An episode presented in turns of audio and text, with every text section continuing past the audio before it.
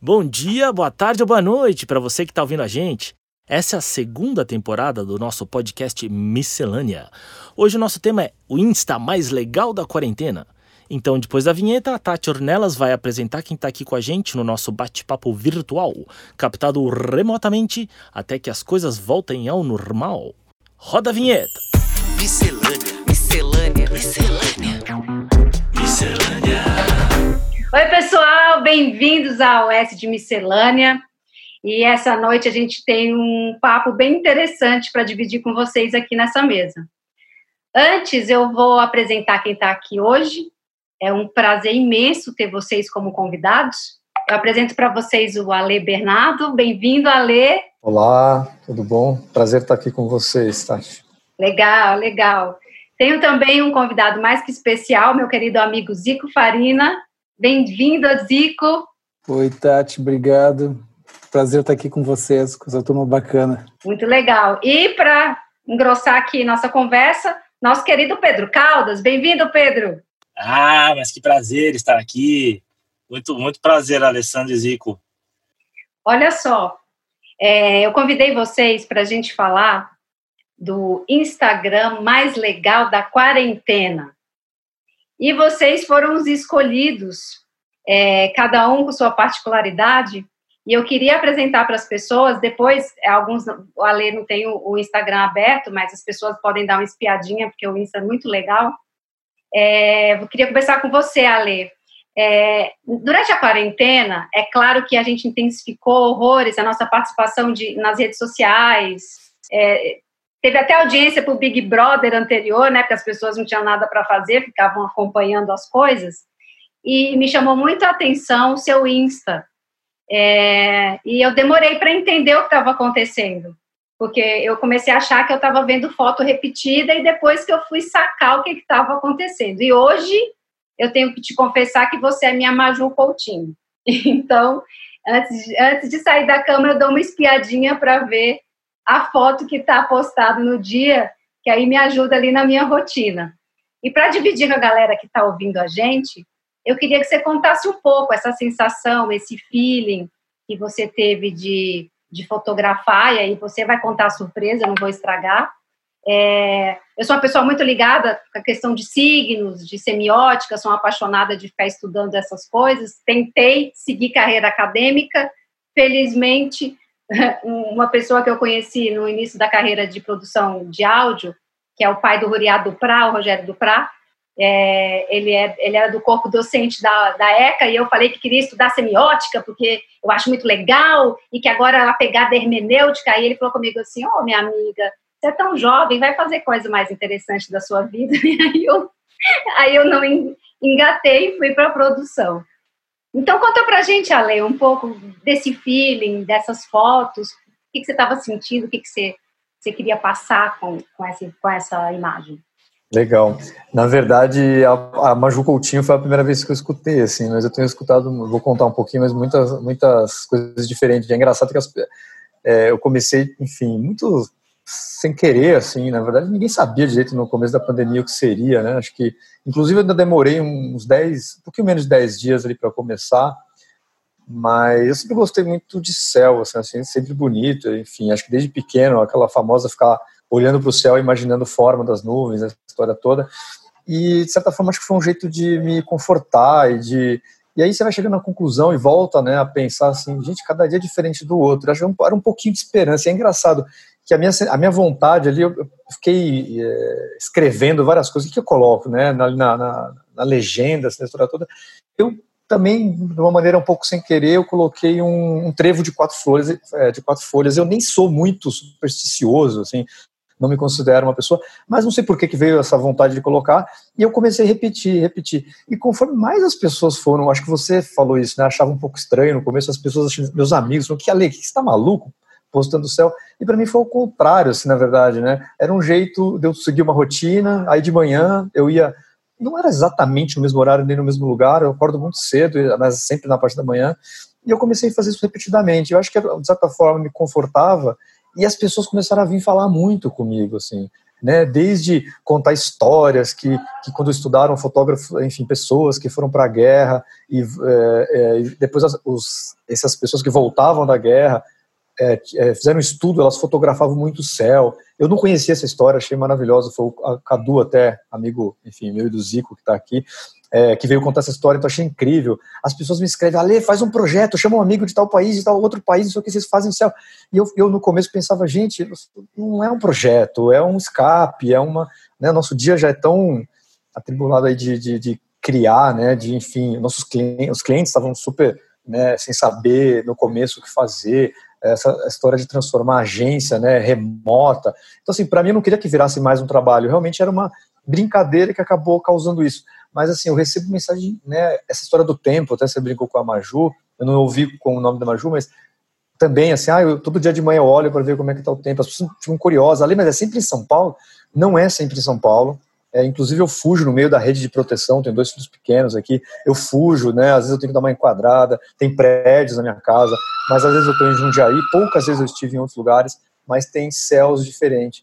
É, inclusive peguei pouquíssimos aviões esse ano, teve é, uma que eu fiz do, do avião de propósito, as pessoas perceberam, nossa, você mudou o ângulo, né? Então, assim, começou uma conversa, foi interessante, mas isso de fazer quadro, é, de fazer um livro, enfim, as pessoas vão mandando e as pessoas agradecem. É, então, assim, acho que, de novo, começou de uma brincadeira, mas acabou virando, e hoje em dia já tem mais de 300. Então, todo dia eu faço minha fotinha de céu, esteja onde eu estiver, assim. Tá divertido. A escolha foi muito acertada de te convidar para isso, porque tem, esse feeling. Quando a primeira vez que eu vi o céu, aí remete a essa coisa divina, de esperança, de que tem alguém olhando por nós, sabe? Tem um pouco também essa conotação.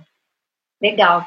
E o Zico está aqui também para contar um pouco desse feeling também, dos posts que ele tem feito durante a quarentena. E seu feed é lindo, é de muito bom gosto e, e, e, muito interessante, né? Imagens, pessoas. Conta um pouco para a gente também, Zico. É engraçado porque tem. O Ale falou uma, uma palavra que para mim é, é, reflete um pouco desse trabalho, que é um pouco de conforto. No começo da pandemia, estava muito assustado, né, com que com que se desenhava e o que acabou se desenhando e preocupado em todos os sentidos, assim, né, de pensar é, todas essas modificações que ela trouxe, desde as questões pessoais, familiares, de economia, enfim, é, é um mundo meio bagunçado, né? E eu levei, eu levei e continuo levando bem a sério, mas principalmente nesses seis, sete primeiros meses, o, o, o confinamento, eu estava confinado mesmo, assim, estava evitando sair de qualquer forma. Então era, era uma saída para abastecer a casa e, e o resto era toda essa vida aqui. E aí, é, como todo mundo, a gente acabou se envolvendo muito, acho que com a questão do trabalho e uma jornada muito mais longa, né, com menos interrupções, mas e foi onde eu encontrei um escape. Para mim foi um escape essa. Eu sempre gostei de colagem, eu sempre achei legal, mas eu nunca tinha me arriscado a fazer, né? Uma série de, de questões sei lá, de um pouco de meio de receio se ia ficar bom, se não ia ficar bom, é uma coisa, né, uma insegurança natural. Mas aí eu falei, bicho, eu vou ficar nessa casa por um tempo todo, eu vou precisar fazer alguma coisa para fugir. E aí foi para onde eu resolvi fugir. Eu resolvi fugir para esse mundo da colagem. Nos primeiros meses eu estava fazendo isso de forma diária, assim, mesmo não publicando, eu publico uma vez por semana. Mas eu, eu tenho, eu tinha estava usando esse espaço de fuga, de, de alienação quase, assim, sabe? Uh, toda noite. Então ficava duas, três horas fazendo, colando. E aí o processo de colagem é uma coisa muito legal, porque para mim é engraçado, vai descobrindo as coisas, eu vendo assim, nossa, descobri um negócio. Não, né? Eu descobri, todo mundo fazia isso há mil anos absolutamente igual, né? Você jura que vai descobrir uma coisa. Mas tem uma coisa muito legal da colagem que foi a questão do, do acaso, sabe? Tem muito sobre brincar com isso. A gente que passa o dia todo tendo que achar resposta para as coisas, medir as coisas quando entra nessa coisa do acaso, da experimentação, que não tem certo nem errado, tem uma imagem que você acaba formando, você desloca uma coisinha, uma sombra que vem, E aí eu, eu tenho um processo todo meio metódico, assim, que eu, eu escaneio, escaneio não, eu faço um xerox das imagens que eu tenho, porque eu não gosto, eu gosto das minhas revistas que eu guardo, guardo num canto para não estragar elas.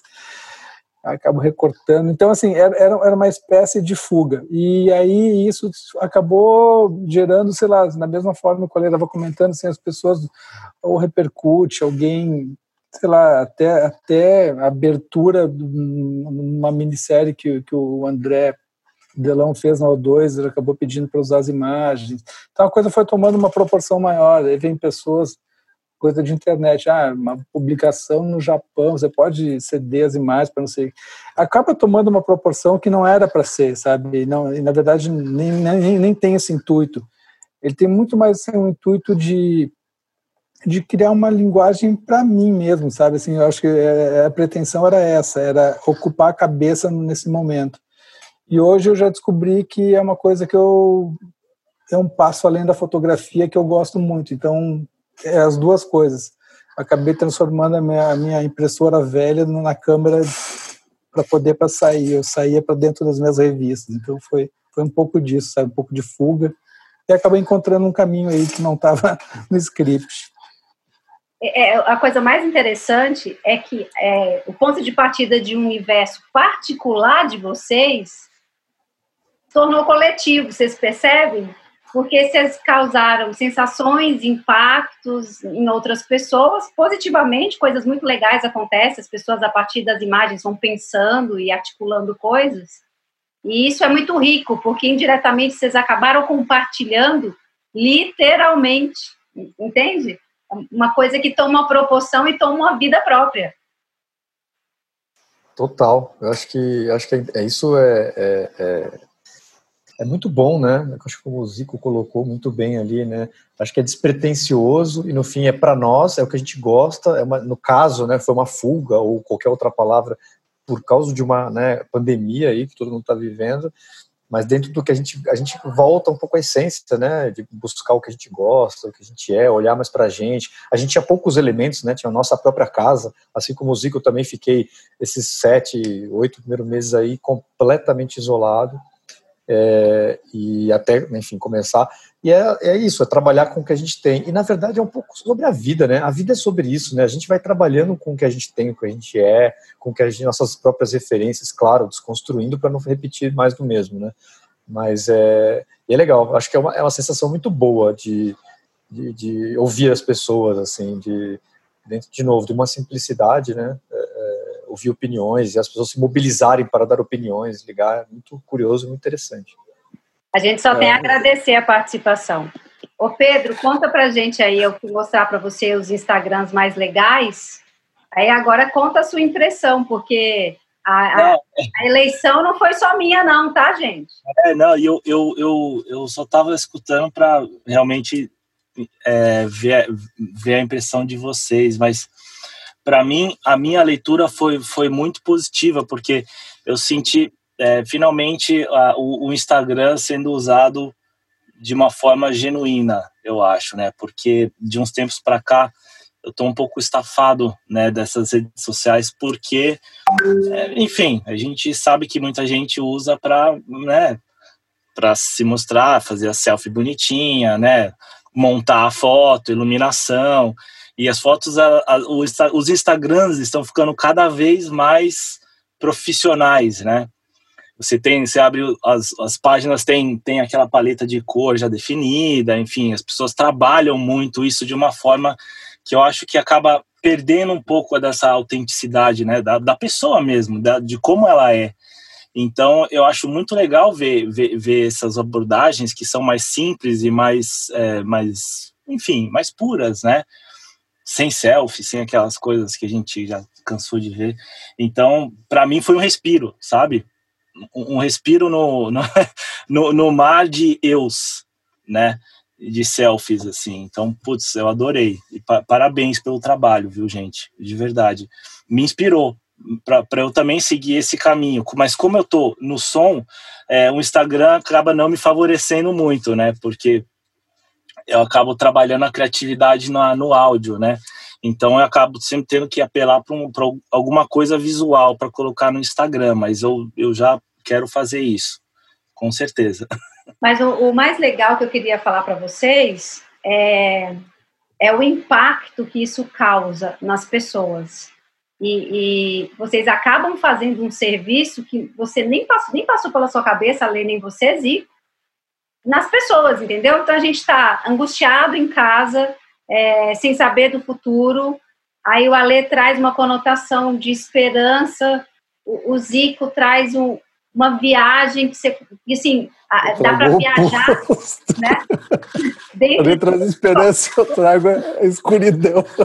Não, mas eu, eu, na questão da escuridão, o, o, legal é que as imagens, ela faz você viajar, entendeu? Então, assim, é, como ela é muito particular, a leitura é muito individual ela, ela não se torna coletiva, cada um vai ter uma leitura, isso que eu acho muito legal, entendeu? Permite fazer só um comentário que eu, o Ale falou um negócio que é muito verdadeiro, que assim é fazer com que você tem. E quando a gente reduz esse espaço da gente, né, é, para tua casa, para esses cômodos que tem em volta aqui, o, o que, que objeto eu vou fotografar, né? É engraçado porque, mesmo sem perceber, você acaba fazendo algumas escolhas, né? E você começa a procurar o que fazer. Eu te confesso que quando eu resolvi ir para as revistas, foi, foi onde eu falei, bicho, para que eu fazer uma imagem se já tem tantas prontas, né? E aí é, é com o que eu tenho, tá? fazer com o que eu tenho. E aí tem uma outra coisa que também acho interessante, é é sobre se permitir fazer algumas coisas. Normalmente a gente parte do pressuposto ah, que eu preciso. Eu, eu tenho, eu sempre postava uma foto, aí eu comecei a postar, criar pequenas narrativas na minha cabeça, óbvio que só está na minha cabeça. Olhar e dizer, não, são cinco folhas que estão, né, uma atrás da outra. Mas e aí essas narrativas eu fui evoluindo para uma coisa de esgotamento. Então, antes eu tentava fazer com várias imagens diferentes, Aí depois eu comecei a pegar o mesmo objeto e meio que saturar ele. Sem, assim, a, a, quando eu, posso, são 10 fotos do limite, mas eu, eu chego a tratar, sei lá, 200, 300 imagens, a mesma imagem, sabe? 300, 400 versões dela.